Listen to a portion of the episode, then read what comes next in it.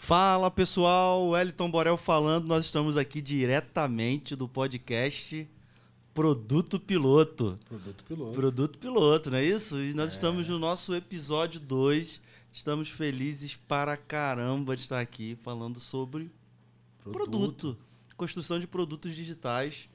E eu tô mega animado por esse bate-papo. O nosso episódio anterior foi sensacional e eu tô aqui com os meus amigos. A gente tá aqui para se divertir, né, também, né? Tô aqui Sempre. com Rafael Mazaro. Dá aí seu olá, Rafa, beleza? Fala galera, muito boa noite, boa tarde ou bom dia, como eu sempre falo, o podcast ele é atemporal. Para quem não me conhece, eu sou Rafael Mazaro, gerente de transformação digital. Amo falar sobre produto.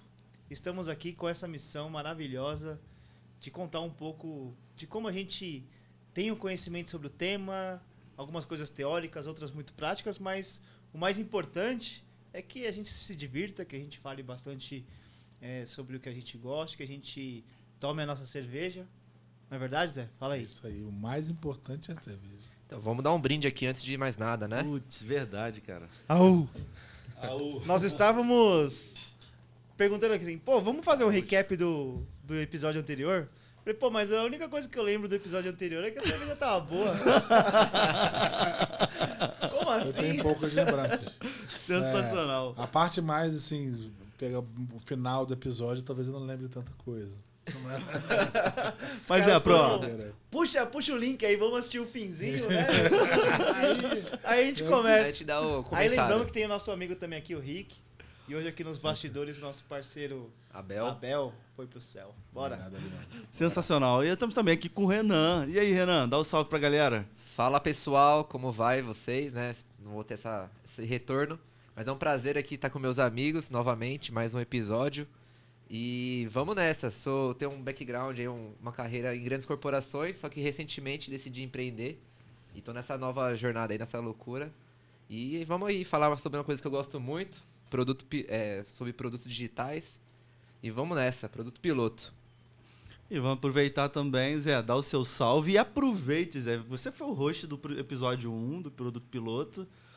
Cara, o que, que mais marcou, né, também? Se apresenta e depois fala pra gente aí como é que mais marcou no primeiro episódio. Bom, galera, eu sou o Zé Roberto.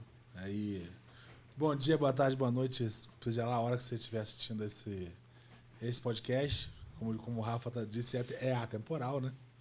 É, sou CTO, né? Tô aí, é, como eu disse no último, né? 20 anos nessa indústria vital. É, a Chique, piada hein? já, já, né? É, piada fica, velha, fica né? pesada. né? Mas que depois Só um tem pouquinho. Que, é, tem que ver aí, velho. E, cara, e vou te dizer que esse é um momento que, além do encontro, né, dos amigos, da cerveja, falar desse assunto é algo que é extremamente prazeroso, né? Falar do- da nossa vida, do nosso trabalho, do nosso dia a dia. Enfim, e tem, isso carrega um desafio grande, né? Que é de aterrissar esse assunto, né? E aí, puxando o gancho aí, pedido do, do Borel de fazer o recap do, do último episódio, a gente falou no último episódio muito sobre o conceito geral de produto, uma visão geral, a visão de como construir valor, a visão de, de que qual é o propósito de um produto, né?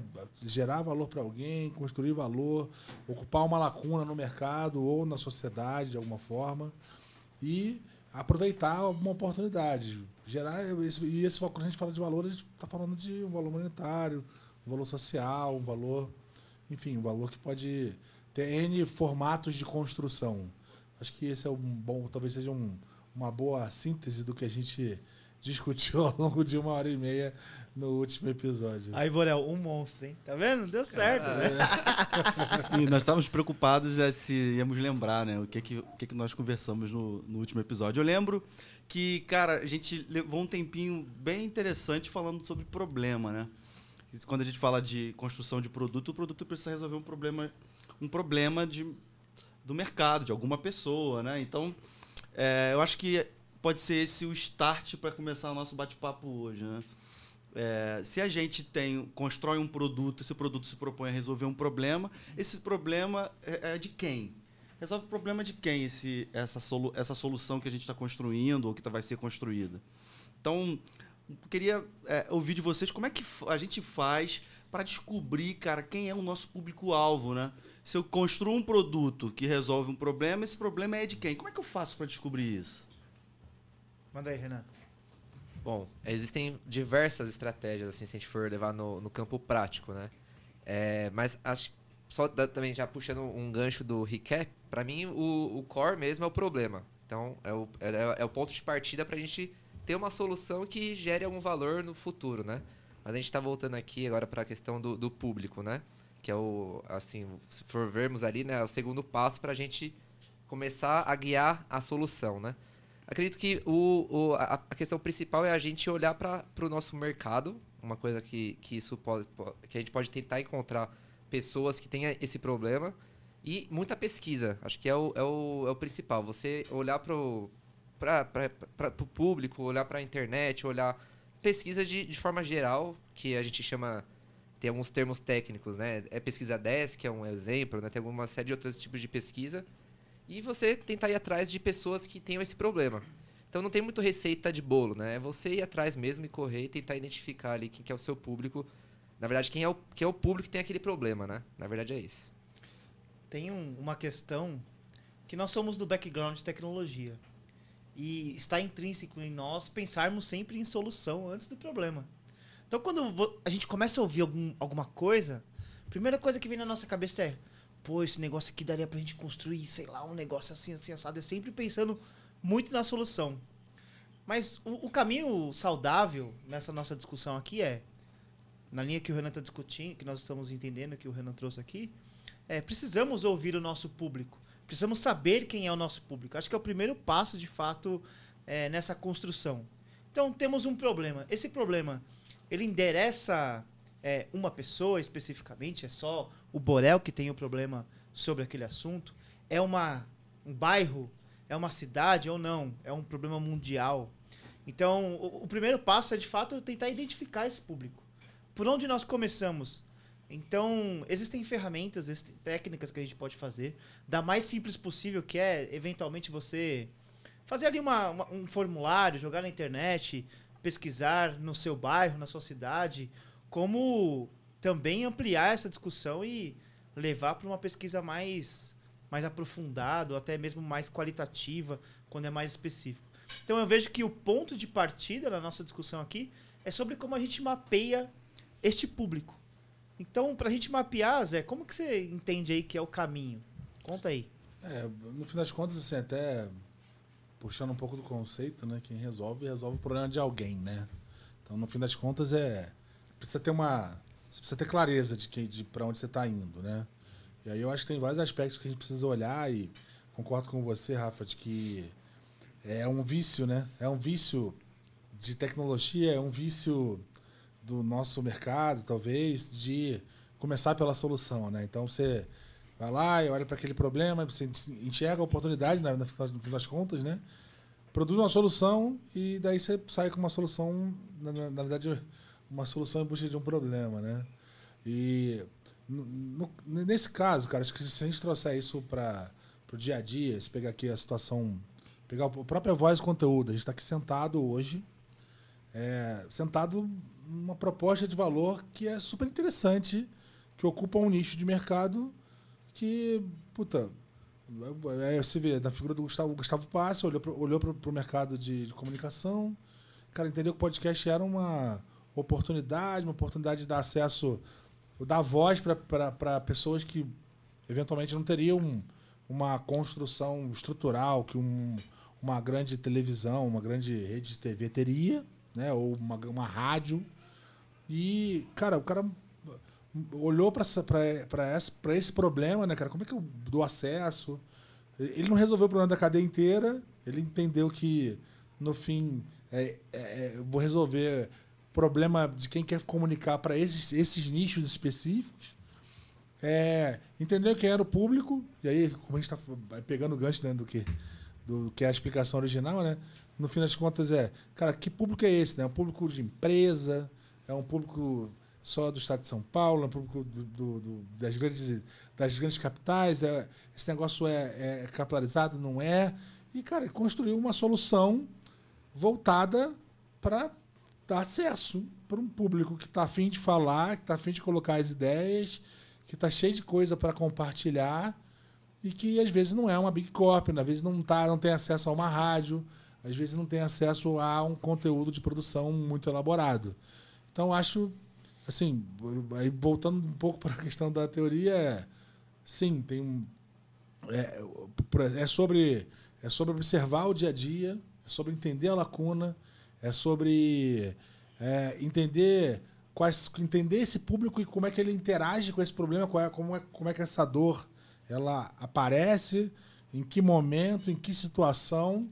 Daí, com isso, você constrói a oportunidade. Né? E aí se transforma o problema numa oportunidade, né? que no fim das contas é o, o fruto do que a gente está acaba produzindo no nosso dia a dia. Né? E que, com toda certeza, pensando até no Voz em Conteúdo, houve uma pesquisa por trás. Porque se nós analisarmos, num modelo tradicional, nós tínhamos muito uma visão da televisão. O consumo era só sobre Globo, Band, enfim, não vou falar aqui todos os, os canais, mas basicamente nós consumimos aquilo. Agora, cada vez mais a gente tem um consumo é, muito mais amplo sobre isso, a internet está aí. E não é só, é, não é só o, o pedaço aqui São Paulo, eu não preciso ouvir só pessoas de São Paulo. Eu tenho possibilidade de ouvir pessoas de, do mundo inteiro. Então há uma grande, um grande nicho aqui para ser explorado. Então até co- conectando assim sobre o produto especificamente podcast, está sendo consumido absurdamente no mundo e não só mais por pessoas famosas e tudo mais. Tem uma abertura legal aí. Então pa- parte de uma, dessa observação mesmo, né? Puta, isso resolve o problema de quem, né? Aí você vê, resolve, resolve o problema de, de um monte de gente, mas de uma forma indireta. Mas no fim das contas, meio que começa com uma. nesse caso aqui, começou com uma proposta de, cara, dá acesso, né? Vamos construir acesso. No final, você, depois do acesso, você tem um impacto num público que você sequer consegue medir, né? Eu acho que essa é a pegada, né? Fala aí. É, eu acho que é legal, né? Qu- Quando você tem um problema, muitas vezes ali que você já identifica um problema, você muitas vezes já, já faz parte daquele. Vamos, vou começar a chamar aqui já de daquele mercado, né? Só que às vezes você também não faz parte. Então tem muitos é, casos, né, que de empreendedores que lançaram suas empresas que eles eram de- de outros mercados e que eles entraram naquele mercado só que sem nenhum viés. Isso eu acho muito interessante, né? Porque às vezes você já vem, você já vem com muito viés quando você já, já tá naquele mercado, você já, tá- já conhece aquele público, já conhece aquele problema. Então você já vem carregado de viés. E quando você vem de um outro, uma pessoa vem de outro mercado e, e embarca naquele problema, consegue trazer insights ou ideias de diferentes do que ele Eu acho que isso é, um, é, é uma. é- é- a construção disso talvez venha da, da, da perspectiva, né? O cara vem numa perspectiva diferente, ele está de fora de- daquele contexto e aí ele consegue observar sobre um É. prisma diferente, né? Eu acho que muito do contexto de inovação, né, Borel? Eu acho que tem tá, tá relacionado a isso, né? Você, cara, olhar para o que você faz no dia a dia de um jeito diferente e, puta, tá, será que não daria para fazer essa para ser dessa forma? Será que o cara precisa le- levar esse papel lá e, né, e protocolar? Pode ser digital, sabe? Diz É. aí um pouco do É, e tem, tem um ponto importante, algumas perguntas que a gente precisa responder. Né? É, quando a gente começa, quando a gente mergulha sobre a, a oportunidade que está sendo tratada né, problema, você, você começa a, a já perceber se quem tem um problema ali, se é uma pessoa física, se é uma pessoa jurídica, porque isso já vai direcionando como vai ficar lá na frente o seu modelo de negócio, né? Então você sabe, cara, será que esse, esse produto que eu estou construindo ele é para uma outra empresa? Ou seja, meu modelo vai ser um B2B?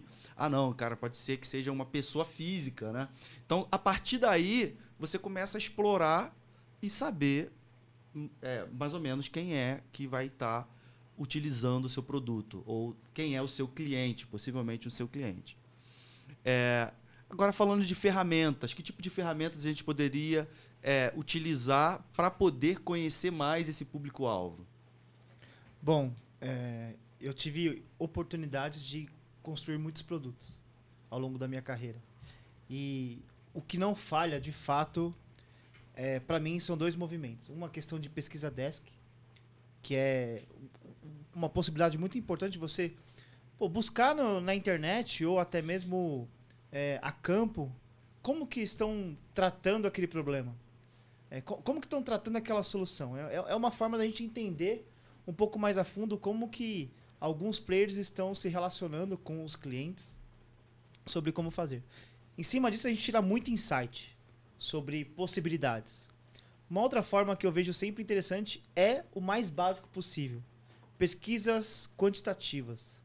Quando você entende um problema, vou pegar um caso específico aqui. Você pega o caso, sei lá, do. Vamos pegar do Easy Taxi, é que eu vejo na cabeça aqui. Você tem ali uma questão que é sobre mobilidade. E o, o problema específico era, cara, é muito complicado eu pedir um transporte particular. E quem sentiu aquela dor foi o próprio dono da Easy Taxi, que quem construiu. Em cima disso, a- qual foi o trabalho do cara? Validar a hipótese, a gente vai cair lá, mas antecipando aqui um pouco. E em cima disso eu vou entender se, se há aderência de mercado. Então ele fez um, um- algo simples para poder validar aquela hipótese, entendendo ali através de uma pesquisa quase que um formulário na internet, para saber se aquilo tinha aderência. Uma vez que teve aderência, aí eu começo a discutir sobre como fazer. Para mim são formas, né? Existem várias aqui, mas trouxe duas aqui para gente discutir. É bem interessante isso, porque é, não tem uma receita de bolo, né? Um padrão, né? Não. Você pode, você pode, dependendo do que você está estudando, analisando, pode ser que faça mais sentido você é, ver as pessoas passando pelo problema, né? Uma espécie de, uma, de um sombra, ou lá o Lean fala lá do Gemba, né? o famoso Gemba, de você ir até o local do problema e observar aquilo ali, e você fazer isso por muitas vezes, né? Para você poder começar a identificar o quê? Padrões padrões de comportamento das pessoas, é como é que é a- a- recorrentemente acontece aquela dificuldade. E aí você começa ali a perceber que, cara, a solução que eu eu tô pensando em construir para esse problema faz mais sentido porque acontece recorrentemente, de uma forma meio que padronizada, as mesmas coisas, né?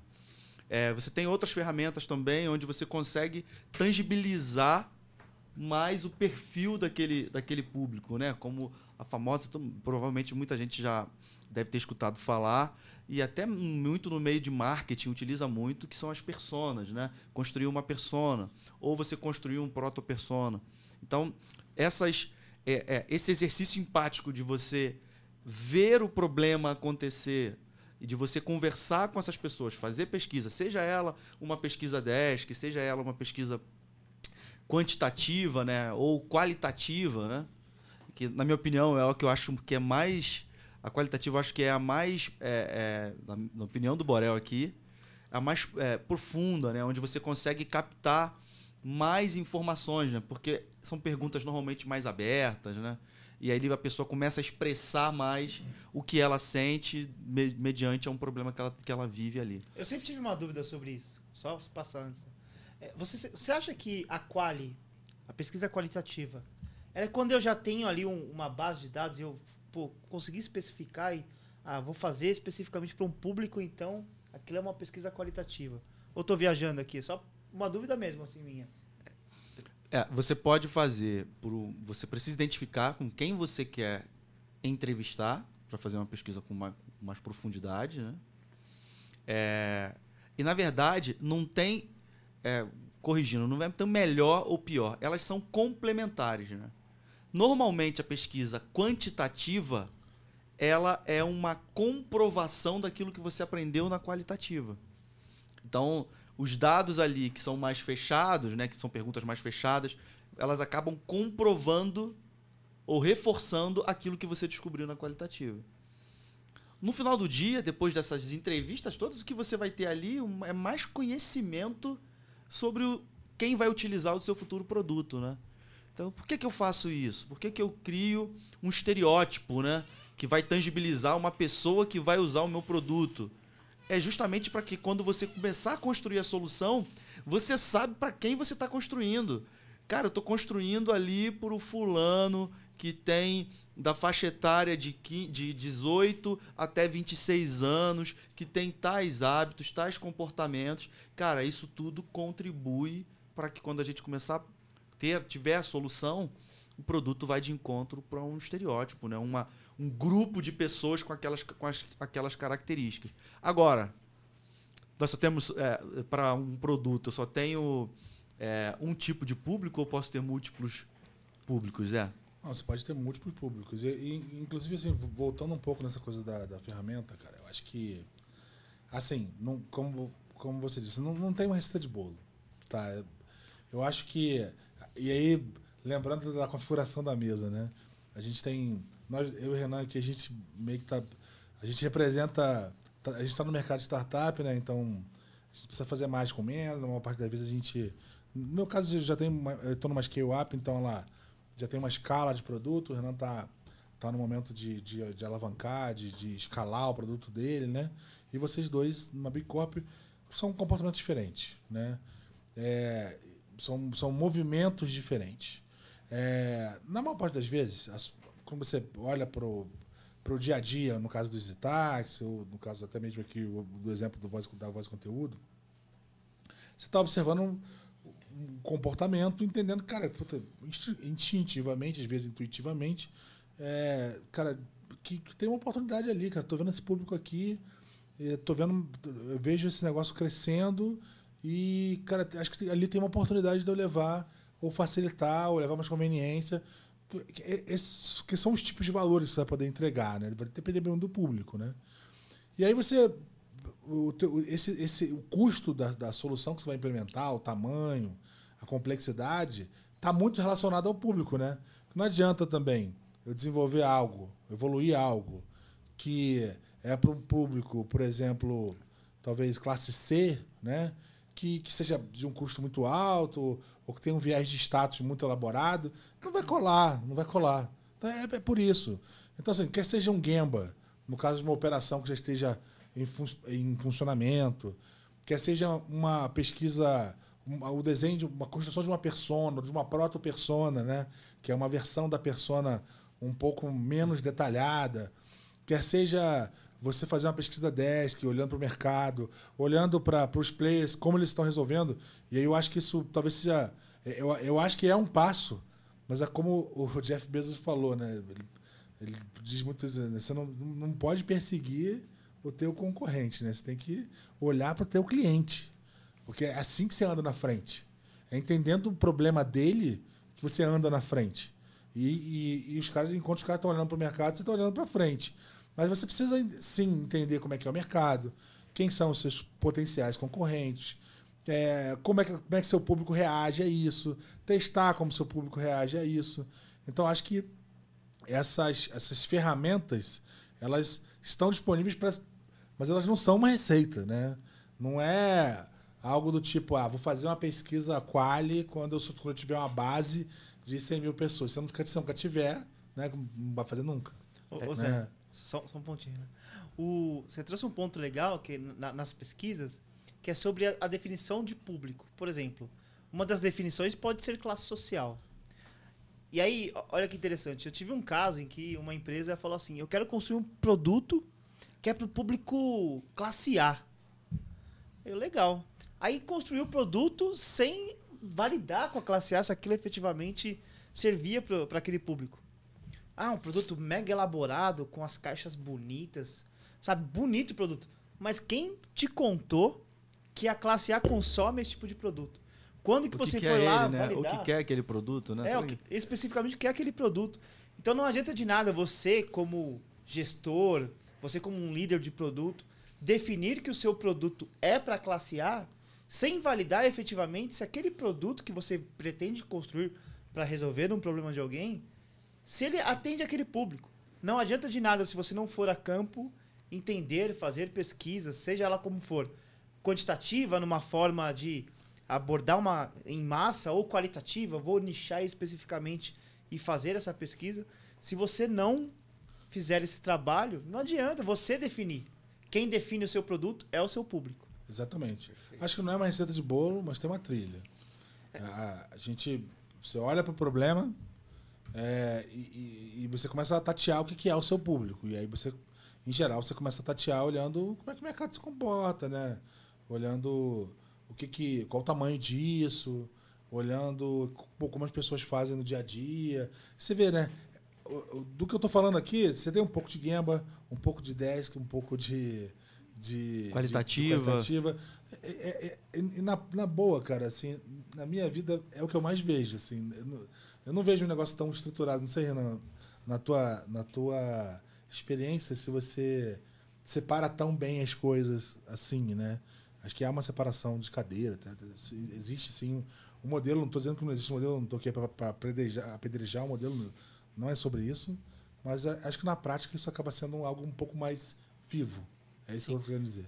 É, eu acredito que a, a- a própria questão do problema, da gente identificar o problema e também a questão do público-alvo, ou personas, ou o que for, pra mim também é a questão de mitigar, mitigar riscos. A gente tá tentando entender o problema, tentando achar é, mais informações pra gente começar a tomar corpo, pra lá na frente a gente pensar em alguma solução, se vai envolver tecnologia nesse primeiro momento ou se não.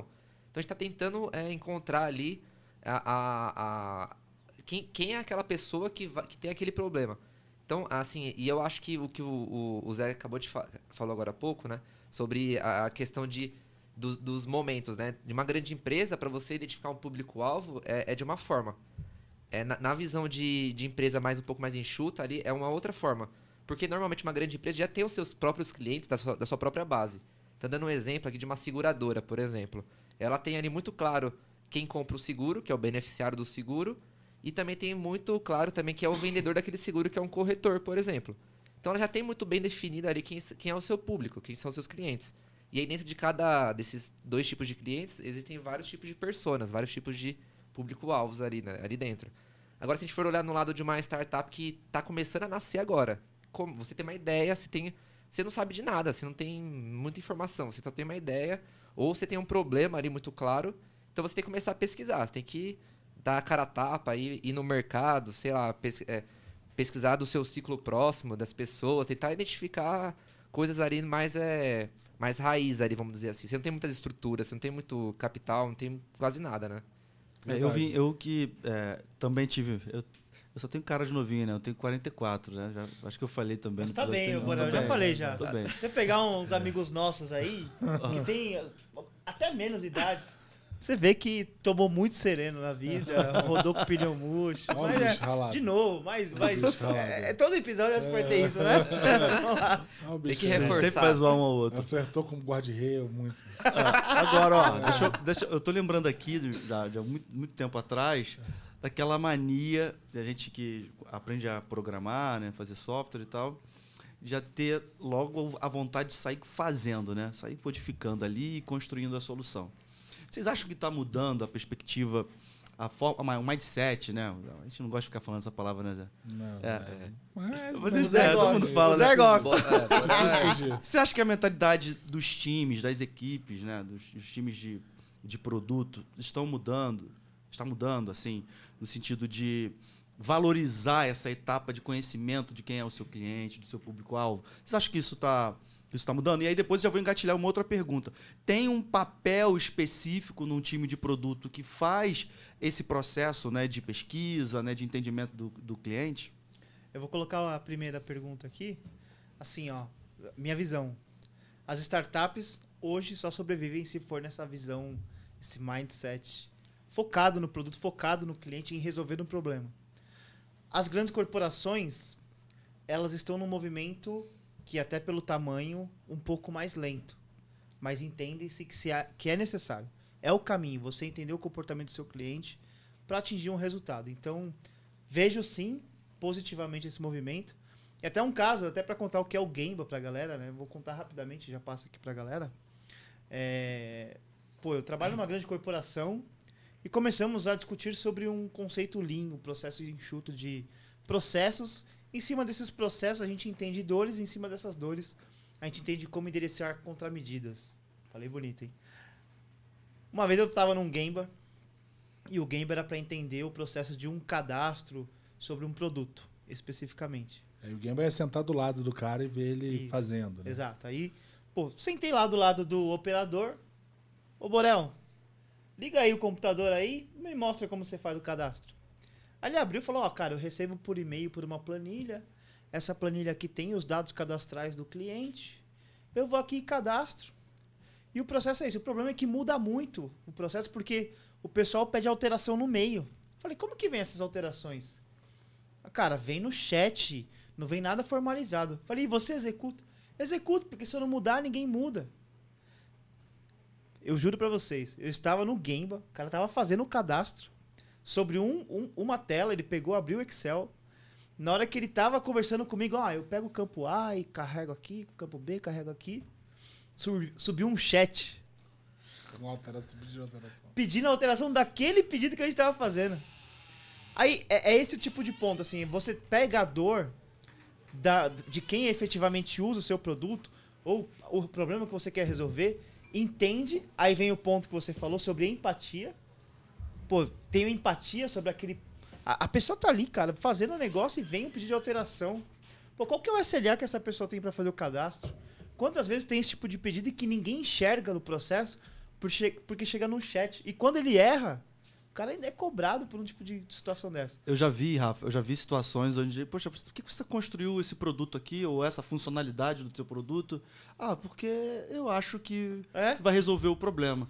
Então, a única maneira de a gente acabar com a cultura do achismo é a gente pensar em pesquisas bem estruturadas para a gente entender o problema. É a única forma de acabar com essa cultura do Verdade. eu acho, né? Eu acho que eu isso acho vai que tem resolver. um aspecto importante nessa história que é o seguinte, é isso é igual a cultura de teste, né, cara? Cultura de teste de teste unitário, né, no caso, no caso do mercado de software aí, você ter o cara poder cara implementar o teste ali no, no- na hora que ele está desenvolvendo. Isso é um negócio que o cara sempre pensa com perda de tempo, né? Na verdade, você está ganhando tempo. No fim, você está entendendo se no final você vai estar mais próximo ou não de acertar o alvo, né? Então, no fim das contas, é, eu acho que eu acho que o conceito de agilidade no, no seu aspecto mais amplo, ele já traz um pouco disso, né? Porque ele, ele, ele traz uma perspectiva para o modelo de evolução de software que, que, que pressupõe que o software muda, né? Então, isso já é uma coisa que acho que está muito bem enraigada no dia a dia da do desenvolvimento, da evolução de software, etc, né?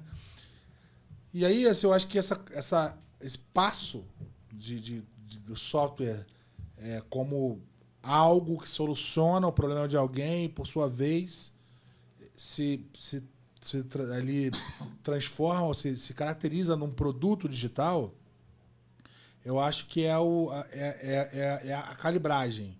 E aí é- é- eu acho que tem muito a ver com a, realmente a questão da, da, da- da falta de disponibilidade, né? Você vê, o mercado de uns anos para cá começou, passou a ter um custo, um custo de infraestrutura muito mais barato. E aí todo mundo sabe, não estou falando de nenhuma novidade aqui, o, o, o, ecossistema de startups começou a crescer pra caramba. Foi muito mais fácil você, você colocar a tua ideia de pé, porque a infraestrutura era um negócio caro, ficou muito barato. Daí começou a aparecer um monte de gente resolvendo pequenos problemas. E, e explorando nichos, né? Explorando pequenos nichos, né?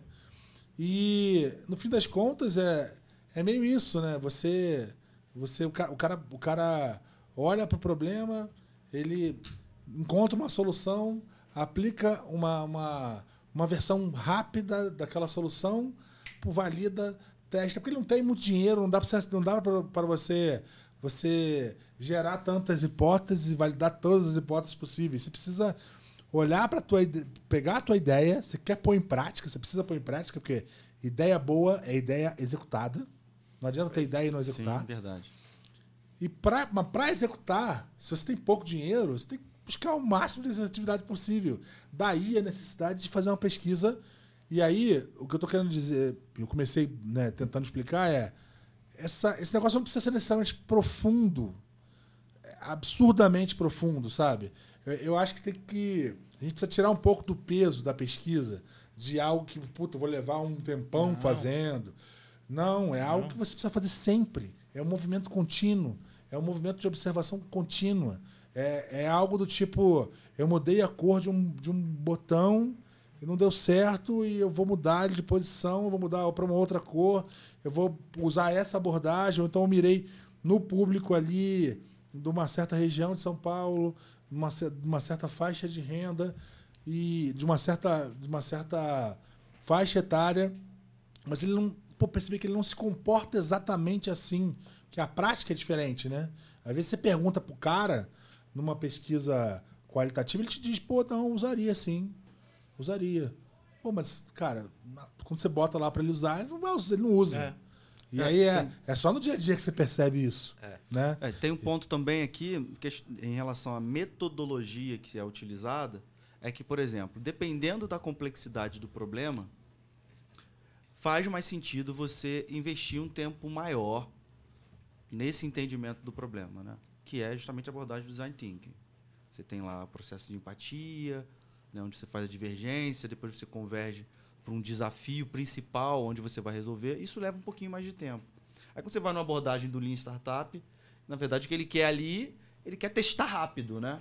Então, você... É, E barato. E barato. Muito então, barato.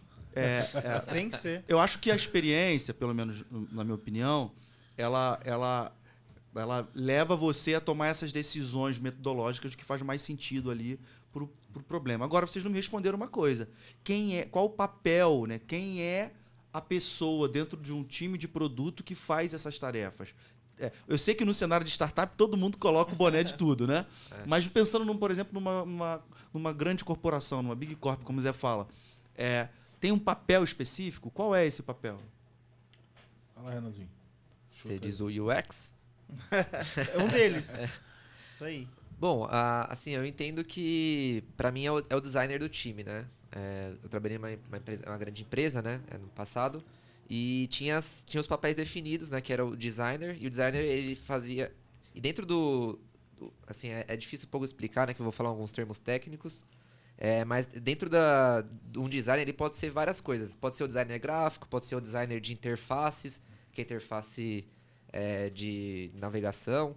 Pode ser um designer de pesquisa, que aí é, já vai mais para o campo das ideias, né? Que é pra, olhando para a experiência do cliente, do usuário, na verdade. Que é o UX, né? User Experience. E aí tem dentro da, de- dessa, desse grande papel de User Experience, tem vários é, ramos, né? Uma delas é o UX Research, que é o UX que faz pesquisas, que tenta encontrar oportunidades, tenta validar ali é, possíveis hipóteses já antes de você criar alguma coisa. Então, é, mas de fato, no fundo, no fundo, é um designer, né? Boa. Eu vou trazer eu- pro... eu só queria é, só complementar, é, depois a gente volta nesse assunto do, do papel, mas eu acho que é uma coisa que você estava falando aqui que eu achei interessante, que é a questão de mindset, né? Que é a questão da... Repete, vai lá de novo, de é? novo. Fala- Vamos lá. é, né? Mindset. Manda aí, manda aí. Aí a Bonito, Flávia né? Neves, Bonito, a né? Flávia Neves pira. Mindset. Ele fala... Não, e ele... Não, se mindset. vocês repararem, ele meteu aqui. E, e ainda, e ainda vai aqui, ó, mindset. Mindset. Não, mas pra mim, assim, é, é a cultura, né? É, e isso é muito legal em empresas grandes também, que é o que o Borel comentou, né? Que isso pode estar mudando, porque antes tinha uma questão enraizada, né? Que o diretor, ele sabia de tudo, né? Hoje em dia, as empresas sabem que quem sabe de tudo é o cliente. Todo mundo tá começando a saber que é isso. E eu queria dar- trazer um, mais um case, né? O cara tá Não, é- demais, é- né, é uma- Eu tô me é sentindo uma- no Vale do Silício. É verdade, velho. É uma empresa que muita gente conhece, que eu acho que é bem legal, que ela passou por muitas ondas. Não sei se o pessoal já conhece esse, essa, essa empresa, né? É a história dela, na verdade, que é a Netflix. Ela, ela começou, na verdade, Nunca ouvi como, falar. Uma, como uma locadora. Conheço não. é legal a história dela porque ela mudou as soluções dela, mas no fundo ela, ela continua entregando valor pro, pro mesmo cliente. Então, vamos supor, a gente tem- tinha na época lá a Blockbuster e ela ali que era uma pequena locadora perto de uma gigante. Alugavam, é, alugavam ali filmes ali no- nas suas lojas, né? E aí, na verdade, a, a, a- segunda onda da Netflix que ela entendeu, pô, na verdade o cliente ele quer assistir o filme na casa dele, ele não precisa vir até mim. Eu posso enviar via Sedex ali, via Correios. Não sei se tem Correios nos Estados Unidos, né? Mas ele, ele- ele- enviava ali a- o- os filmes, né? Os, o- as- a- os filmes de Hollywood lá para a casa da- do- dos seus clientes. Então ele facilitou. Então, e o cliente, ele, em vez de ele ir até a loja para devolver, ele despachava também pro, pro correio. E aí depois ela veio com a ascensão da internet, ela falou, "Meu, eu vou criar uma plataforma onde eu consigo colocar de forma digital os, os meus os meus vídeos, os filmes do- do- de Hollywood.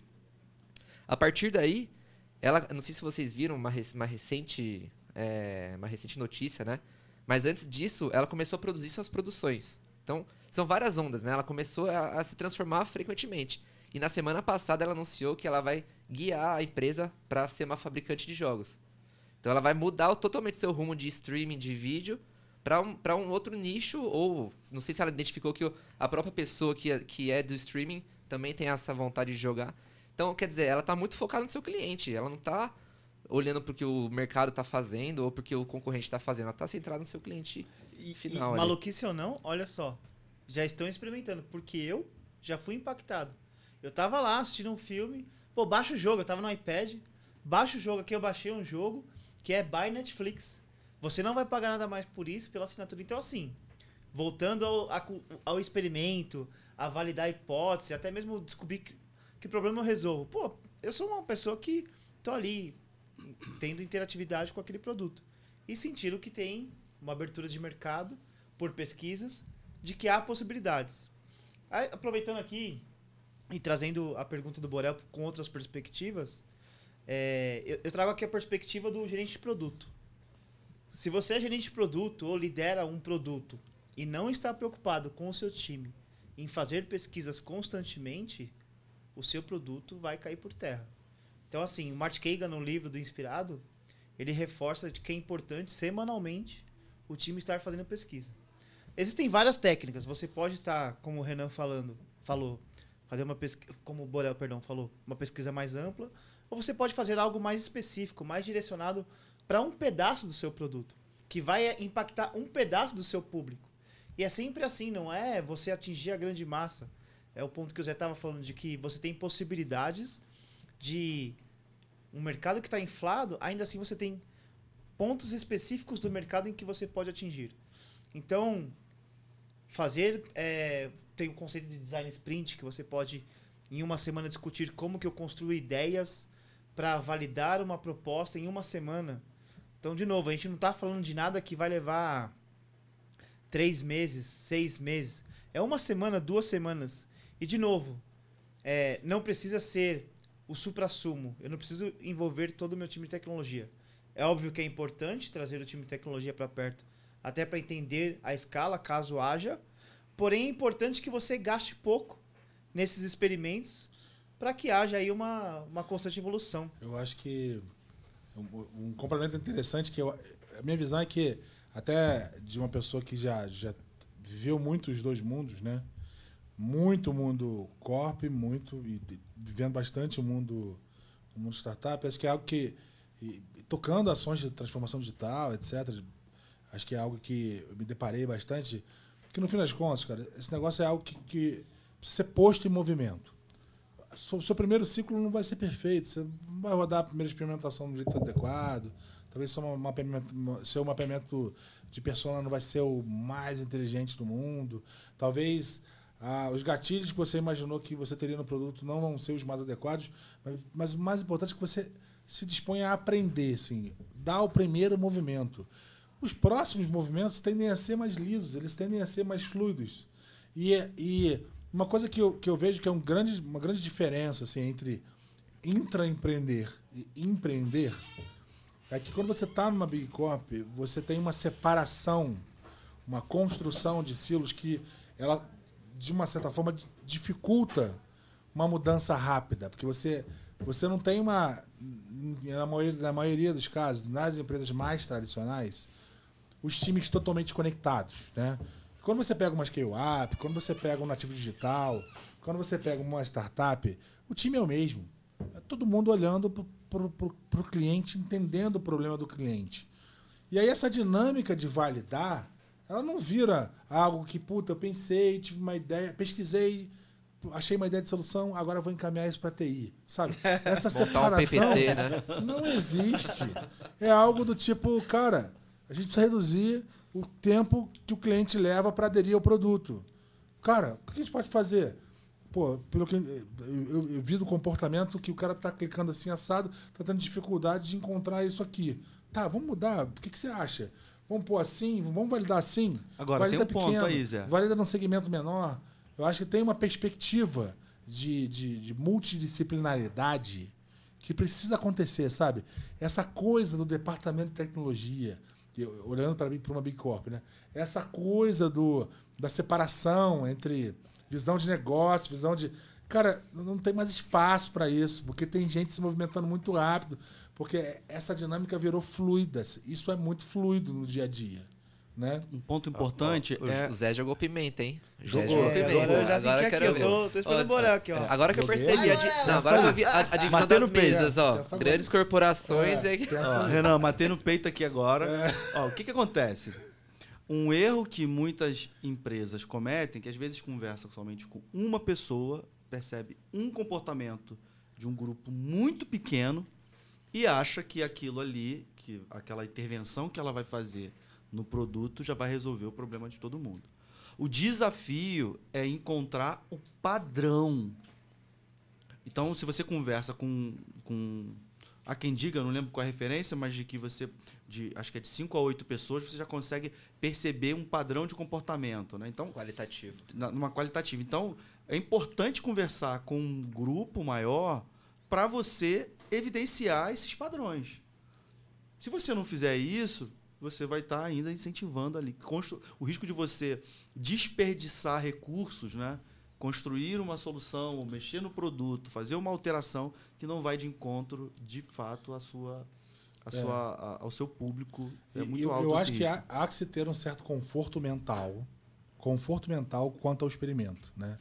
E aí, essa coisa, se você está tocando um produto, se você é PM, se é PO, se você está tá tocando uma iniciativa e você está se vendo travado em relação à validação, porque a sua tecnologia não te permite, cara, tá- tá- tem que mudar. Um produto que não, que não evolui é um produto que morre. Olha só. É, você tem que ter capacidade de mudar, tem que ter, capacidade de validar. Isso precisa ser algo que seja, como eu disse, fluido. Fluido. Tem que ser uma conversa do dia a dia. Isso aí. Isso tem que estar pronto para errar. E, e fora desse clichê, não, tô falando do clichê de, ah, pô, o erro é bom. Cara, na vida real, ninguém gosta de errar. Mas eu não gosto de errar. Não. Mas vou te dizer, acho que os meus maiores aprendizados foram os meus fracassos. Mas Verdade. é bom errar É. barato também, É, né? É, e- e- esse é o ponto. É ali que eu, que eu tenho os maiores. Tem que errar barato, né? É bom errar barato, porque senão o dinheiro Melhor, acaba. né? né? Esse é o ponto, olha só. Porque o pessoal que tá ouvindo aqui deve estar falando. startup. É, Exatamente, esse é o ponto. O pessoal que tá ouvindo a gente, cara, imagina o cara trabalha numa grande empresa e fala: Puta que pariu, que esses caras estão falando assim. Beleza, é lindo. Mas no meu mundo, no dia a dia, não é assim, porque na hora que eu recebo algo aqui, é uma demanda que eu tenho tempo. Eu tenho que fazer aquilo acontecer naquele momento. Então, quando você tem esse tipo de situação, ela é muito mais complexa. Mas assim, existem formas de você discutir isso dentro da sua empresa. Primeiro ponto, acho que é uma questão, a gente volta ao ponto da cultura. Quando você trouxe ali, Zé, ah, eu tenho ATI, eu tenho um negócio. Cara, é, parece que é uma relação cliente-fornecedor. Sabe? A gente tá no mesmo. O mesmo time, né? Na, na mesma empresa. Assim, eh, o meu Atende- objetivo. o mesmo seu cliente, feudo né? e o meu mesmo feudo. cliente. O né? mesmo cliente. O meu objetivo, como empresa também, é vender mais. Qualquer empresa capitalista quer ter mais crescimento, quer vender mais. Então, o meu produto que nós estamos construindo, que é meu porque eu me empodero aqui, independente de qual seja a posição, é que haja uma discussão conectada, não de relação cliente-fornecedor. Ó, tá aqui uma necessidade, é, validei, executa aí. Não, cara, quando a gente está discutindo isso, é vamos entender o comportamento do cliente juntos, da visão de tecnologia, inclusive, que ela é muito importante, e depois a gente executa juntos. É, é até legal, porque assim, numa grande corporação, isso é difícil de quebrar.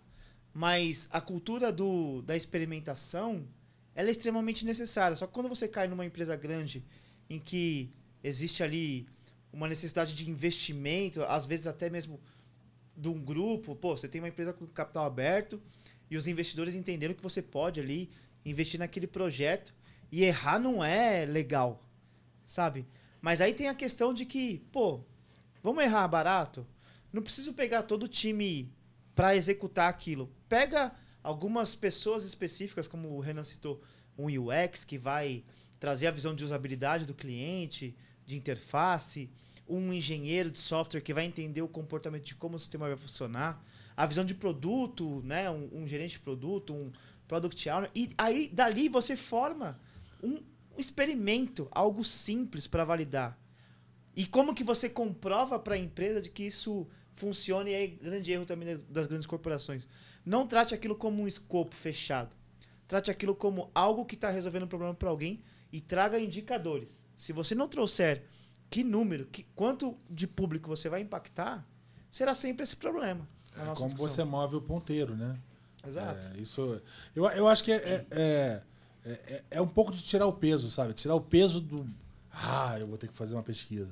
Ah, porque parece que você vai fazer um assessment, né? Parece que você vai fazer uma consultoria, paper delivery. Não, você vai fazer um negócio que você vai pôr em movimento e vai te dar capacidade, inteligência para poder medir os seus próximos passos.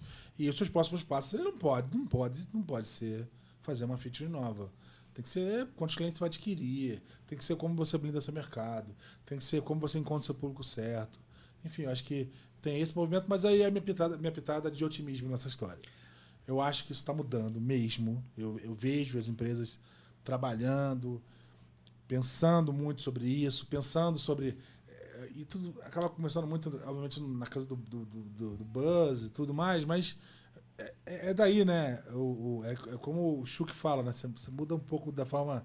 Um pouquinho da forma como as pessoas agem no dia a dia, que isso influencia na forma como elas é, enxergam visão, a visão, valor, visão e valor das coisas e no fim muda essa construção cultural.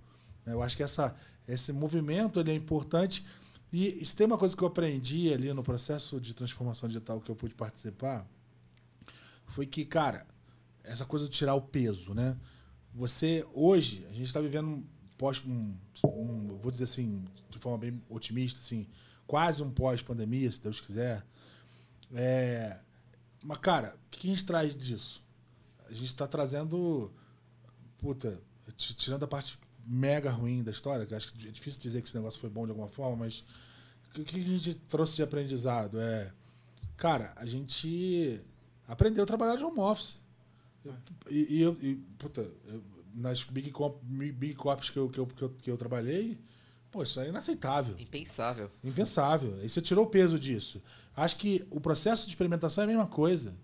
É quando a gente estava rodando o processo de transformação digital, a gente, se preocupou muito em criar referências, construir referências. Referências de sucesso, referências de validar rápido, de, de, de construir rápido, de quanto, de quanto valor você incrementa no produto quando você tem a, quando você está olhando para o seu cliente, quando você está validando o seu cliente, quando você está validando o que ele quer, quando você, tá, você tem a capacidade de, de mudar rápido, enfim. É, acho que já, a gente já estendeu é, bastante. O é, tá, eu, eu, tava, tá eu, quase não, eu, tava, eu tava pensando aqui. Tá, eu tava pensando, sacar uma chutou aqui embaixo que eu vi. Ih, deu um chute de novo. Ele vai sacar uma palmatória. Um ponto ainda, só. É. Eu queria um minuto, Borão. Um minuto. Poxa, cara. olha só. Um minuto concedido. Por favor, um nunca te pedi nada. Vamos cronometrar aqui. Nunca te pedi nada. 59, 58. É a tréplica. Quando, quando a gente ouve, por exemplo, numa grande empresa, tem muito essa questão de consultoria. Ah, vai vir uma consultoria aqui. Cara, o que, que você tem contra a consultoria? Eu falei, não tenho nada contra a consultoria. Mas eu venho aprendendo na, nesse processo de transformação também, de que assim, uma consultoria é efetiva desde que, quando ela vem para fazer o assessment, para entender o comportamento, para mudança, que no final não seja um PPT escrito assim, recomendações. Recomendação A, recomendação. Isso já ficou caro. Só de você chamar alguém que absorveu o conhecimento, entendeu o contexto do que é aquilo mas não serão, não serão aquelas pessoas que vão desdobrar, elas trouxeram recomendações. Esquece, já ficou caro. Esse são problemas também em grandes corporações e que eu venho passando por processos de que isso já não é mais uma realidade. Quando tem uma consultoria, consultoria é bom, é quando efetivamente ela vem, entende com a gente o problema, discute, aprofunda e executa. Não adianta de nada você criar hoje um processo de entendimento e não executar. É, às vezes você precisa de uma chacoalhada, mas paper delivery... É uma oxigenada, tá né? É uma oxigenada tá no sangue. Tá complicado de comparar, tá complicado. É, um perigo que, que a gente pode ter em relação a isso é a gente se fechar em nós mesmos, né? Como time e, e, e não olhar com carinho o mercado, né? Então, você é, ter esse cuidado, né? Para a gente não, não se fechar ali, ah, eu já sei todo, tenho todo o conhecimento sobre o o meu público e, e não começar a olhar para outros cenários. Né? Qual a importância na visão de vocês de, de fazer, que conecta também essa questão também de pesquisa, fazer um benchmarking, né? o que, que é o benchmarking, a gente vê tanta gente falando, é, é, é, e essa, essa sair, de, sair de dentro, como é, a gente costuma dizer, tirar o bumbum da cadeira para poder olhar também outros Bumbum. players, né? Bonito, né? Bumbum, né? Tirar a bunda da cadeira, não é isso? Ah, Pô, o cara de Osasco, Tá polido, meu. Tá polido, Osasco não, cara. eu sou de Acari, Rio de Janeiro. Ah, Mas aqui E é Duque de. Caxias também, né, Zé? Caxia, Caxia. Caxias. Caxia, Caxia. Mas na opinião de vocês, assim, é, é, é, Renan, como é que foi aí quando você começou a empreender? E, e- e o que, que você fez para conhecer um pouco dos seus competidores? Como é que foi esse processo? Cara, eu acho que é legal falar sobre dois termos que tá também a buzz, né? Que é a questão do oceano azul ou oceano vermelho, né? Oceano azul é quando você tem alguma, algum mercado ali que nunca foi explorado e que você é o pioneiro. Vamos dizer de forma, em resumo, é isso. Mercado, é, oceano vermelho é aquele mercado onde você é, tem muitos competidores que estão investindo muito dinheiro para roubar cliente do outro, não tem mais cliente é, novo, né? Vamos dizer assim, é só migrando de soluções. Então é um mercado vermelho ali, o oceano cheio de sangue, né? Então, para mim, quando você vai fazer um, um- um benchmark é, e, e quando você está com uma, uma solução nova, é muito difícil você encontrar competidores porque você é pioneiro. Então você tá, e, e também a, a sua hipótese, a sua solução ali, né, que você está pretendendo trazer para o mercado, é, é também muito mais é, corre muito mais risco, né, de não dar certo.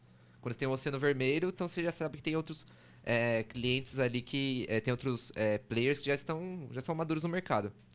Então, p- pra mim, você tem que. é, isso é muito importante porque você vai entender como que esses players né, estão é, trabalhando com os seus clientes, com os seus. com os seus. é, com seus.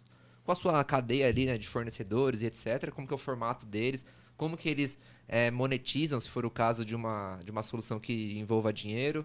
Então isso que é legal. É, e, e- e- e- Opa, desculpa aí, pessoal. Não, fala aí, tem panela. Calma.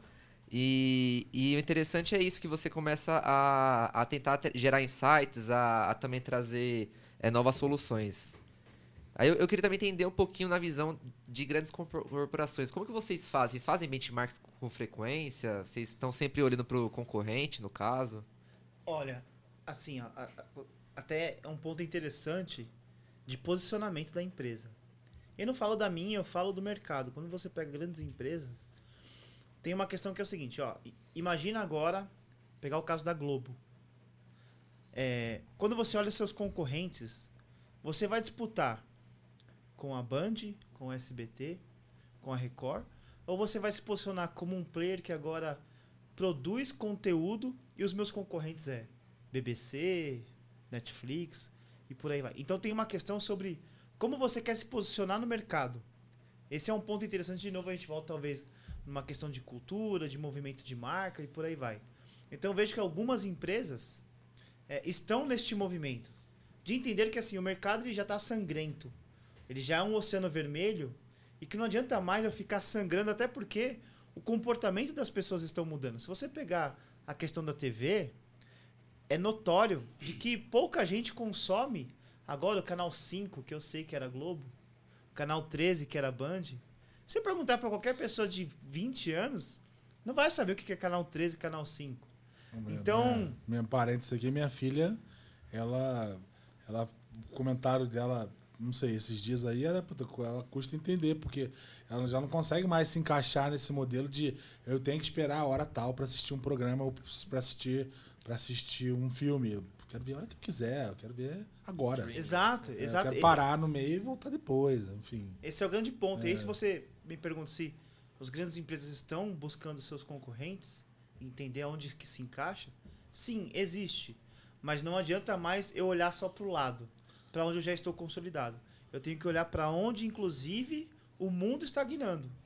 Porque existe um movimento natural de que a tecnologia é o- é o caminho.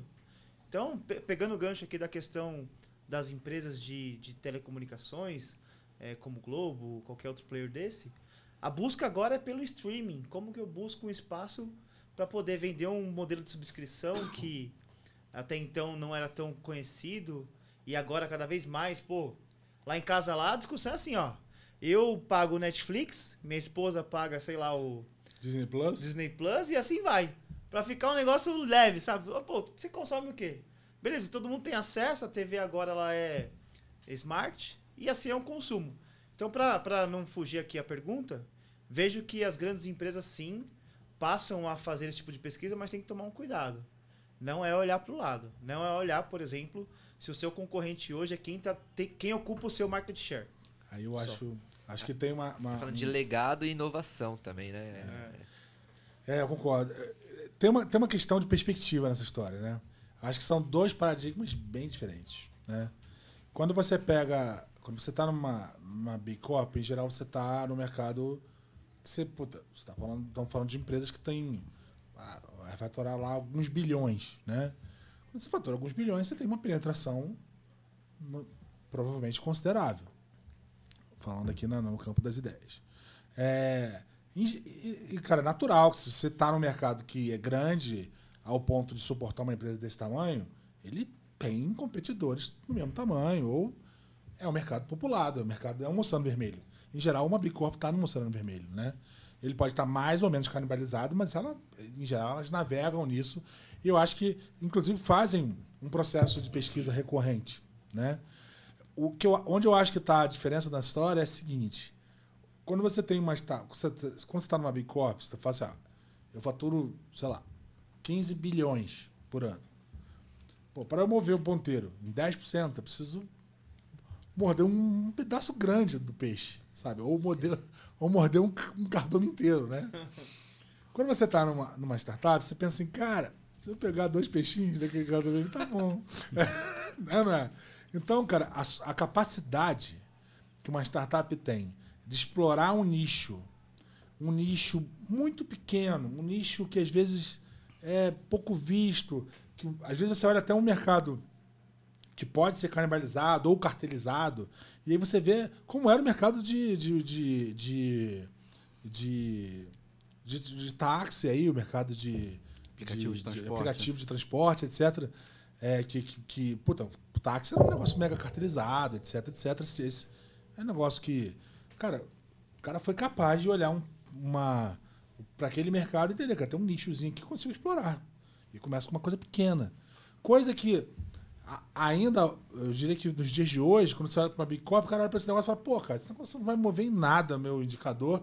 Eu estou investindo grana pra caramba na minha área de inovação, por exemplo, e, pô, como que eu vou tirar disso algo que eu consiga apresentar para o conselho no ano que vem? Eu acho que esse paradigma, né, eu acho que assim, eu vou até deixar essa, essa resposta para você dar, Borel, é que a- a- os times de inovação das Big Corps precisam, de alguma forma, romper. Eu acho que esse é um desafio grande.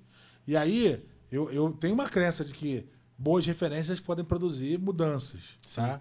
Mas eu ainda acho que tem essa complexidade de você, cara, puta, para mover o indicador de uma Big Corp, talvez você, precisa, você precise engolir o cardume inteiro. Já uma startup, não. Ela vai resolver um pequeno problema, porque para ela tá bom dois peixinhos, né?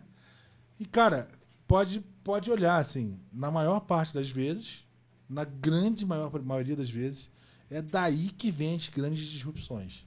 De pequenos nichos que escalam com potenciais absurdos, com preços ridículos e que no final. Eu acho que é muito. Né? Isso é rico na- nessa discussão, é porque n- nos benchmarkings que são feitos hoje, as Big Corps elas precisam. Hoje, elas não olham somente para quem é do mesmo tamanho. Né?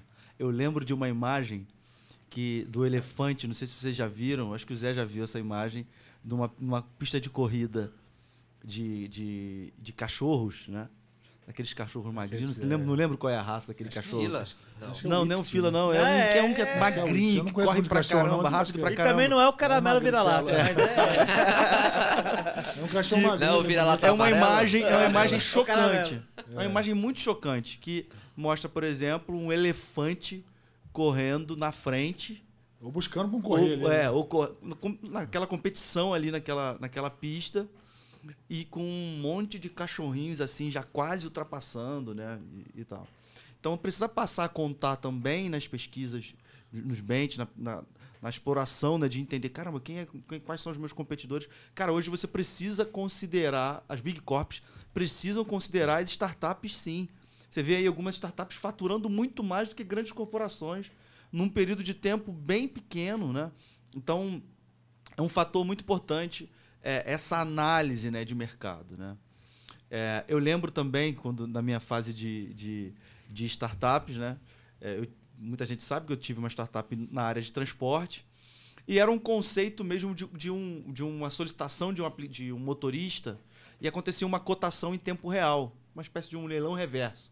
Então, por exemplo, Rafa, você como passageiro, você pediu uma corrida e os motoristas que estavam num raio de distância, recebiam aquela, aquele teu pedido e eles davam uma oferta para você de um valor para você aceitar. E você escolhia qual é o motorista de acordo com a.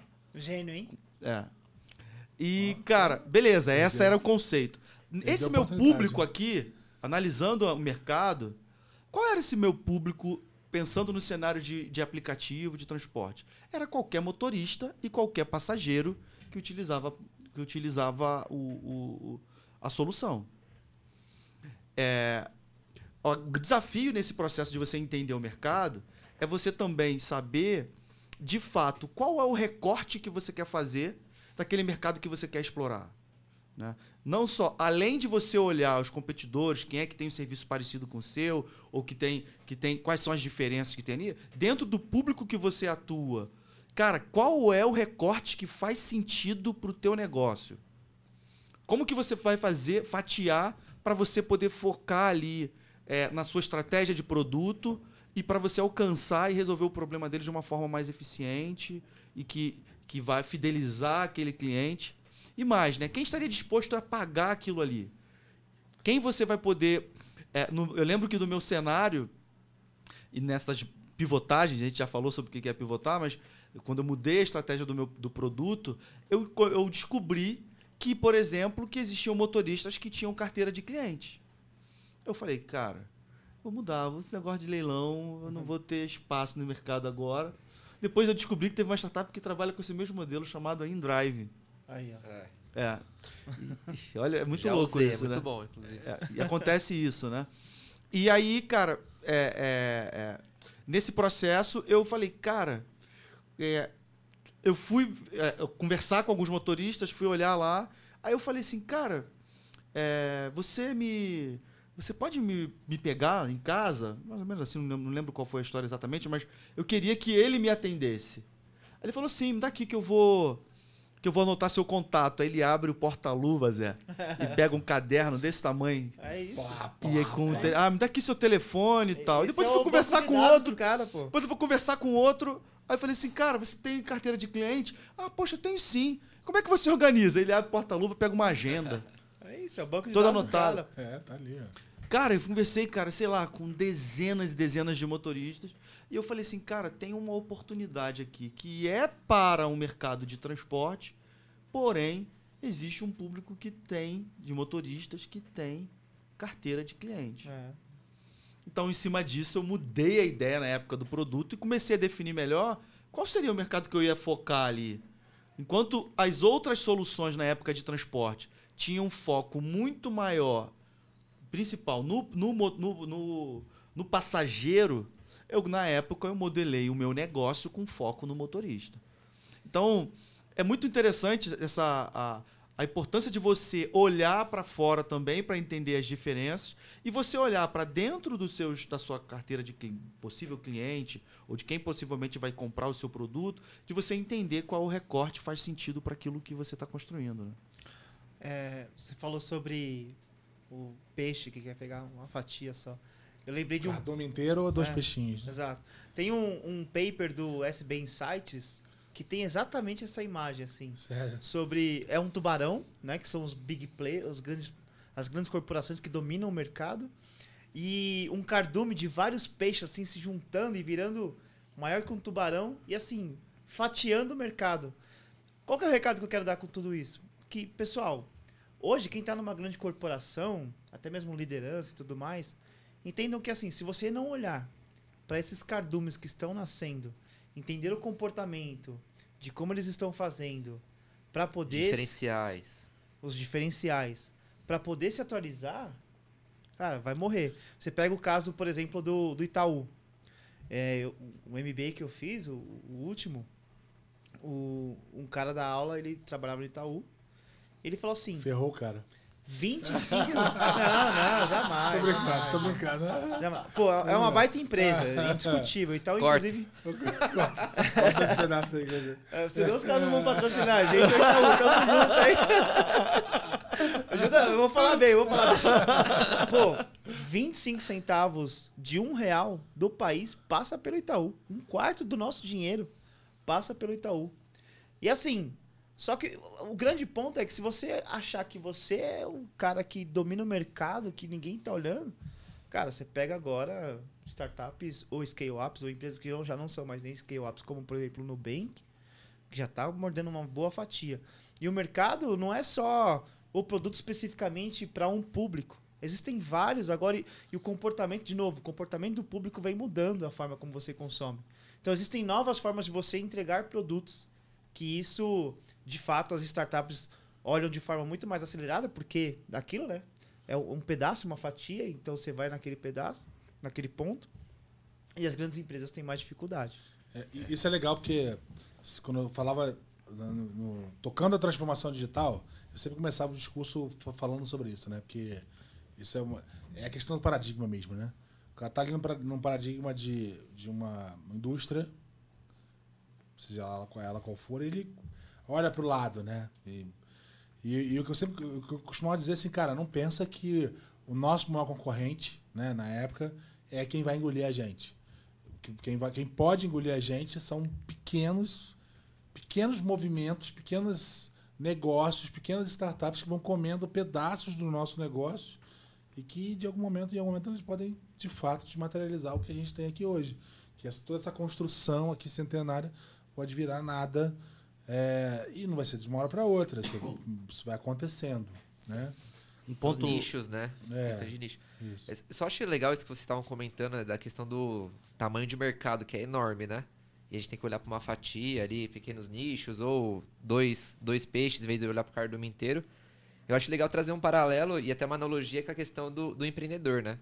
Todo empreendedor, ele quer dominar a galáxia, né? Ele quer dominar a galáxia inteira. O mundo. O mundo, né? Ele quer. Ele quer ou, ou, porque ele quer, quer que o seu produto gere impacto positivo na sociedade, ou porque ele quer enriquecer, e, e, etc. E, independente da, da, da, da sua. É, do, do, porquê, né? Propósito. Do propósito. E aí, só que daí, se você olhar o tamanho do todo, é muito grande. Só que você também não tem todo o dinheiro do mundo, você não, você não consegue atingir tudo ali de, de, de, de fato, né? Então você também tem ali por trás também você tem o, o, mundo. Então tem a galáxia inteira, você vai ter o mundo seu ali que você vive. Então que é um tamanho que você pode ser que você atinja mais fácil, né? E olhando para o mundo, a gente vai ter ali os continentes, que também é outro recorte que também que pode ser que você consiga ali chegar naqueles continentes de forma mais fácil em vez de você chegar no mundo inteiro. E em cada continente vão ter diversas vilas também, né? Em cada vila vão ter algumas alguns castelos. E cada castelo é a sua persona. Então, você, é isso que é legal. A gente está trazendo paralelo com o que a gente acabou de falar. Exatamente um exemplo Sensacional. É, é, realmente perfeito, porque é isso, é. né? A história é essa, né? Você, você identifica uma oportunidade, um problema, você identifica quem é esse cliente, como ele consome, como você impacta ele, e você vai segmentando, né? Quem é essa pessoa, qual é a faixa dela, qual é a qual a cidade, qual, qual, a cidade, qual é município, enfim, município, qual o bairro. É. Enfim, até num, algo que você consiga alcançar e aí você começa a enxergar as perspectivas do mercado, né? O mer tamanho desse mercado, né? Qual é a parte que puta, dá para pegar e que consigo botar a mão agora, né? É, eu lembro, eu é, lembro que a Uber quando é. chegou no Brasil, no, lá no Rio especificamente, é, o processo de, de credenciamento de motorista naquela época era um, era um era um processo um pouco lento, né? No sentido de capacitação, né? tinha, tinha treinamento, tinha carros específicos que tinha que se cadastrar. Estou falando, me referindo lá no início, né?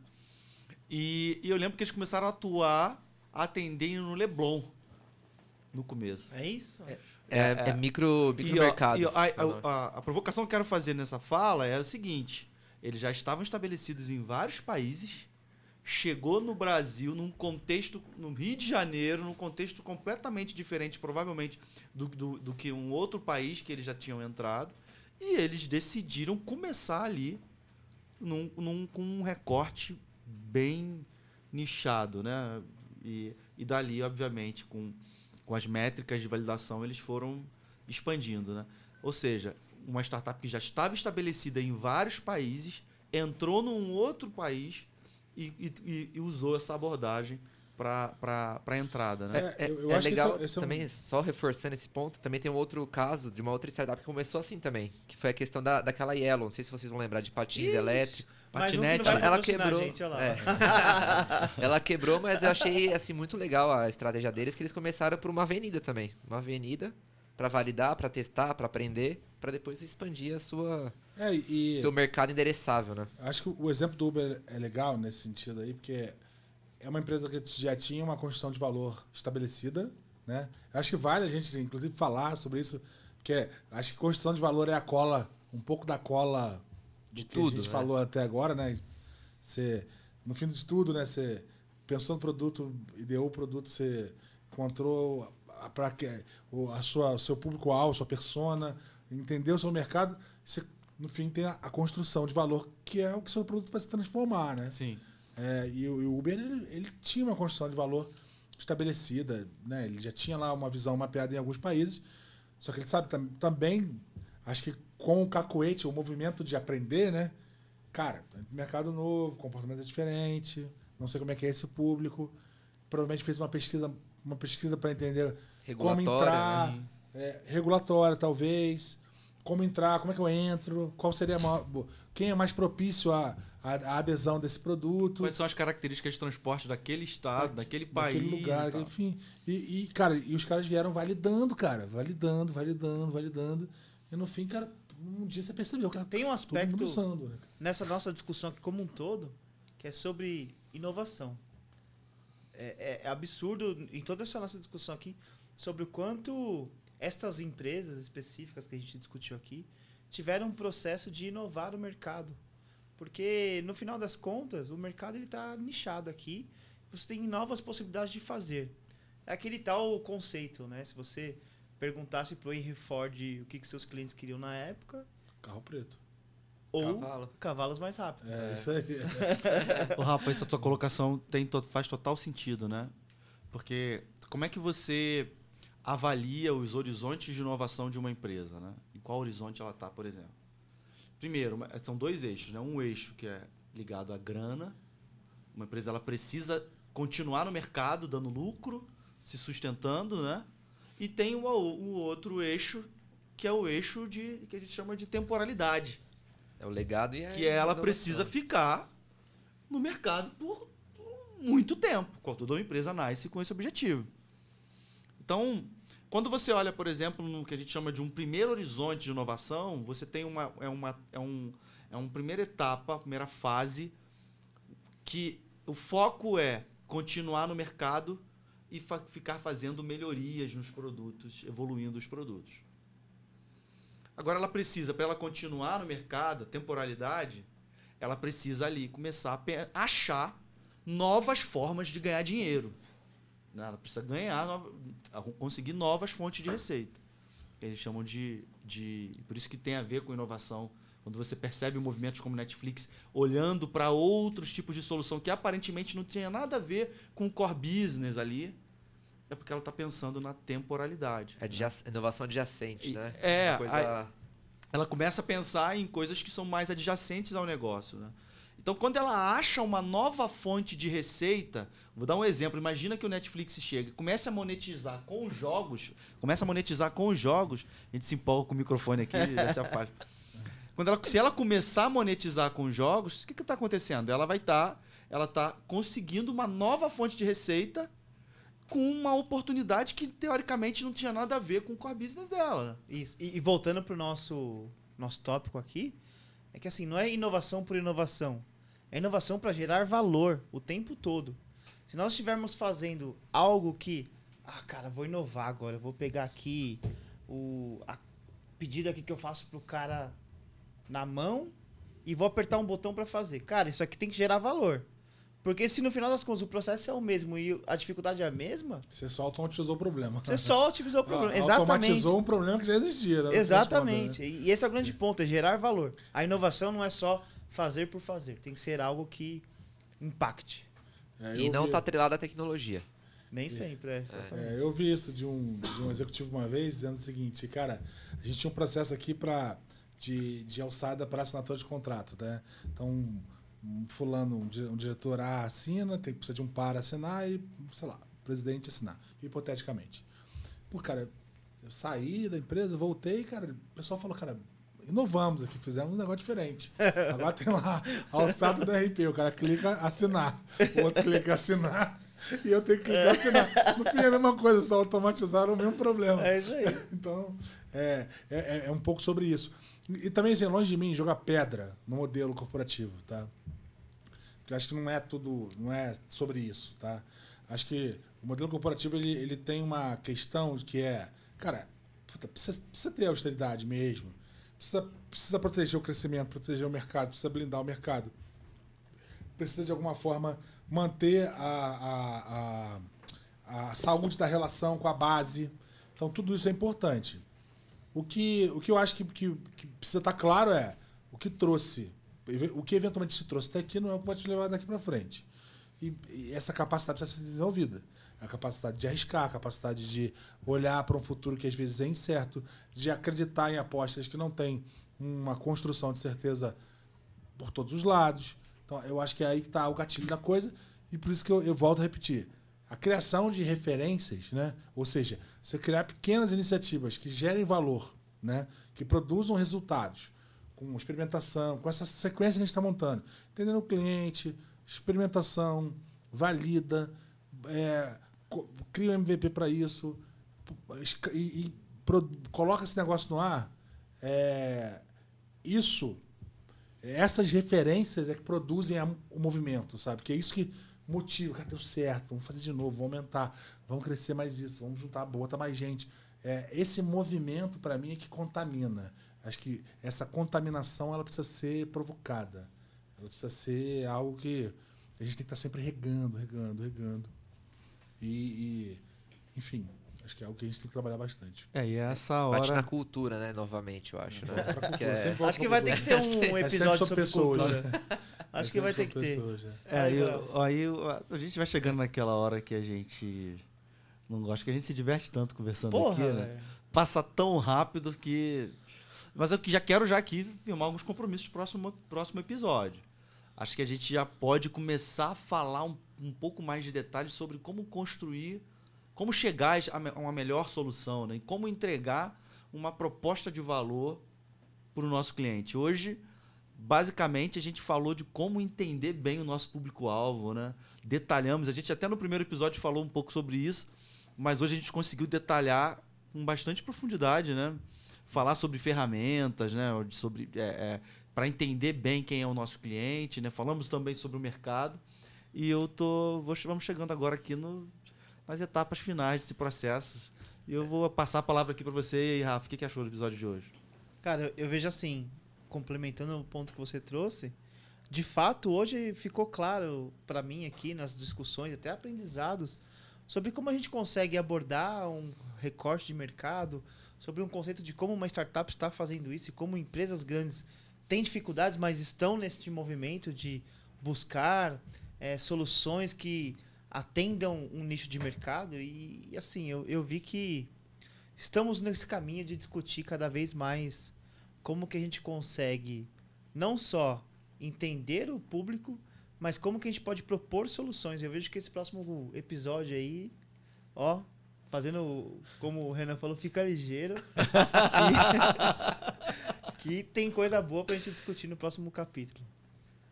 Boa.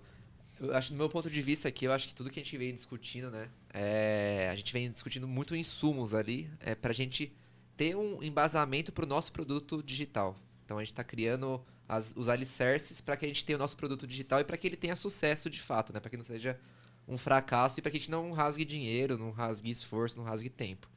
Então eu acho que o próximo episódio que vai vir essa questão que você já deu até um pequeno spoiler de solução, eu acho que vai ser bem interessante porque a gente vai recapitular tudo que a gente discutiu, mas um olhar já para frente, né? Um olhar já de como que a gente pode gerar valor. Eu acho que vai ser bem interessante. Ah, sem dúvida. Fiquem ligeiros, fiquem ligeiros no próximo episódio. Já dúvida. criando memes. Com essa carinha, com essa carinha de menino de condomínio, ele vai te- fique ligeiro. Não, se- sem dúvida, cara. é- a discussão é interessantíssima. E eu acho que a gente aprendeu bastante sobre esse processo de, de construção da ideia do produto, etc. A gente falou bastante lá desde o primeiro episódio de como- o que é um produto, como é que é esse conceito, diferença disso para o projeto. Falamos bastante hoje sobre como definir a persona, resolvemos o problema de quem, quem é essa pessoa, em que mercado, que classe social. A gente falou bastante sobre isso. Você vê, cara, a gente passou dois episódios discutindo esse negócio. E aí vem o, o- Acho que o paralelo da história, né, cara? Como é que você acha que você consegue ter uma, um insight e sair fazendo, né, cara? Assim, tem que repensar muito isso, né? Isso aí é pra você que tá olhando para a perspectiva de construir produtos que de fato ativem valor. É, a gente precisa construir sim uma base, um movimento de recorrência, de entendimento, validação, validação, validação, entendimento, validação, validação do nosso cliente, do problema, do mercado, do conceito do produto e a cola desse negócio é a construção de valor. E aí, você vê, dois episódios depois, a gente começa a falar de solução, que provavelmente vai encaixar em tecnologia, etc. Olha, né? E é uma questão de cultura de novo. Você falou validação três vezes e não falou erro. Você falou validação. Porque tá já no DNA. Porque não é mais sobre ah, a cultura do erro. Cara, é a cultura da validação, da experimentação constante. O erro ele já faz, já tá intrínseco, faz parte do jogo. Então esse é o grande ponto de, de discussão aqui. Conforto mental, né? Conforto mental. E olha só, quatro pessoas com background de tecnologia discutindo produto, que nós falamos muito mais sobre produto nesses dois primeiros episódios. Mas você fala, cara, que hora, que hora que entra a tecnologia? Não é que entra a tecnologia. A tecnologia é o core disso tudo, gente. Faz tá, parte, né? Tá intrínseco aqui também. Então entendam que tudo isso que a gente discutiu tem um viés tecnológico sempre. Mesmo que não fale ali tecnicamente sobre um engenheiro, sobre qual funcionalidade, sobre alguma Qual é a tecnologia que vai ser qual é a aplicada? tecnologia. Nós vamos chegar lá, não vamos chegar lá. Vamos chegar lá, mas o, o- mais, o, o mais foda aqui do nosso papo é menos sobre metodologia, qual é a metodologia foda, menos sobre qual é a tecnologia da NASA e muito mais sobre resolver problemas o tempo todo. É isso aí. Gerar Menos, valor. menos sobre by the book, mais sobre, cara, que ações eu preciso pra impactar esse cara. É, como eu produzo impacto, né? Ó, eu tô extremamente feliz desse bate-papo de hoje e quero já agradecer vocês aqui por enriquecer esse papo. É, o, o- o time tá, tá lindo aqui, né? Ver os pensamentos diferentes, né? Como cada um se complementa um com o outro. E vou abrir aqui para as considerações finais, para cada um fazer seu agradecimento, mandar um beijo para patroa, patroa, né, Rafa? É isso aí. Sempre. Agradecer o a link. Vamos lá, os agradecimentos finais. Fala aí, Rafa. Primeiramente aqui, o nosso host da noite. Esse, na- no próximo episódio vai ser você ou vai ser o Renan, vamos ver. Mas ó, a gente tá fazendo aqui, né, uma rodada, inclusive, uma democracia de que o host nem sempre é a mesma pessoa. Então, primeiro agradecer aqui ao host, o Wellington Borel, que mandou super bem aqui na, Mitou, mitou. na dinâmica. Tamo junto, tamo junto. Tô aprendendo com o Zé, tô Tá- aprendendo com o Zé. Traga o feedback aí, Zé. Mandou bem demais. Manda, vou mandar um NPS, hein? Mitou. Vamos ver se a voz dele não ficou baixa. tá? É. Agradecer teve meu, meu né? parceiro de vida aqui, Renan. O Rick também, que tá aqui, que tá sempre apoiando a gente. Ô, Rick, vem dar um alô aqui. Vem cá dar um alô aqui. Dá um alô Só aqui, pessoal, pra dar um salve aqui. Salve, galera. Rick é a nossa muleta da sorte. Meu parceiro Zé também tá sempre aqui. Então, agradecimento aqui, especialmente pra, pra nossa turma. Como que te acha nas redes sociais, Rafa? Redes sociais estamos aí, como sempre, no LinkedIn, Rafael Mazaro e no Instagram, Instagram, repete. Instagram. Instagram, Instagram. Mazaro Rafael. The Books on the E agradecer aqui ao podcast no bar, agradecer o Voz e Conteúdo que nos apoiaram nessa empreitada aqui, o passo. Desde a que- concepção do problema. Desde a concepção do problema. Exatamente. Esses são meus agradecimentos aí, Boral. Vai lá, Renan. Boa, não, tô muito feliz, mais uma noite aqui com vocês, aprendendo muito é, e também conseguindo compartilhar um pouquinho da minha experiência, que é pequena perto da de vocês. E muito feliz também, agradeço todo mundo que tenha, esteja vendo, esteja acompanhando, espero ter é, contribuído de alguma forma é, com algum, algum, algum insight que vocês tiveram aí. E é isso, acho que meu LinkedIn é Renan Cap, com dois P's. E, e Instagram RenanCap underline. Não é o contrário, igual do Rafa. Ô, Renan, você falou que tem uma pequena experiência, mas eu quero saber se em algum episódio você vai falar sobre duas experiências suas. A primeira, a do Vale do Silício, e a segunda sobre o squad que você montou na festa da empresa. esperando. Tô esperando tô. Isso aí vai vir no episódio bônus. É, cara, vou deixar aqui meu agradecimento também. Eu acho que é, cada papo desse é um aprendizado tremendo pra mim. É, esse- e é um prazer enorme dividir a mesa com vocês. Aprendo cada vez que a gente tá aqui junto, trocando ideia. Sempre Mais um surge- brinde, mais um brinde. Pô, tá Acabou aí, vazia. meu Deus. Sempre surgem coisas novas aqui, né? É, convido aí a galera a assistir o próximo episódio. É, como o Borel falou no início, a gente está tá gravando uma minissérie falando sobre aí esse trajeto de construção do produto aí, né? Desde a concepção a- até a instrumentação e fazer a ideia ganhar vida. Então, esse é o propósito. O nosso propósito aqui é esse, é falar sobre isso. É, agradecer muito a quem está assistindo a gente, agradecer vocês aí pela, por poder beber dessa fonte tão, tão importante, tão valiosa. É, olhei aqui, abri o Instagram para dar uma olhada, ver qual é. Isso, é. Lá, Zé, quais são suas redes No sociais? LinkedIn, José Roberto Oliveira. E no, no, no Instagram, josé.robertojota. E, cara, um agradecimento espe- especial pra minha esposa que me liberou pra estar aqui. Viviane, te amo. Mitou, mitou. Esse, foi esse, ele mitou agora. Peraí, deixa eu ver. Corta. filha, Mas eu acho que acabou o podcast. para os meus filhos, pra minha filha Bia, pro meu filho Miguel, pra minha filha Giovana, que, enfim, estão aí cedendo o tempo deles, né? O tempo de eu estar com eles, pra estar aqui gravando e, enfim, aprendendo pra caramba com vocês. Obrigado, gente. Até a Show. próxima. Beleza, eu sou o Wellington Borel nas redes sociais, Instagram e também no LinkedIn, o wellington.borel. Então, gente, muito obrigado. Espero que vocês tenham gostado. Acompanhe o nosso próximo episódio. Um forte abraço. Um último comentário. um último comentário. Produto gente, piloto. Produto piloto. Mas, gente, ó, galera da voz e conteúdo, é, se, você, se você é aquele cara que pensa que é impossível gravar um podcast, é difícil pra caramba sentar lá e botar a voz pra fora e contar as tuas ideias, vem aqui. Vem aqui no, no, no, no Tia Café. Um ambiente acolhedor pra caramba, com esse time campeão, uma galera cheia de experiência, que te deixa à vontade, um Orienta. ferramental acessível, que orienta, te oferece uma cachaça pra você ficar mais animado. o bar é maravilhoso. Aqui o Tia Café tem são trinta e tantos bicos de chopp. Gente, cola aqui, que esse é o Joga point. no Google e cola aqui. Cola aqui, cola com nós. Boa, é isso. Então é, isso, pessoal. Um forte abraço. Tchau, tchau, gente. Até o próximo Valeu, episódio. Um abraço.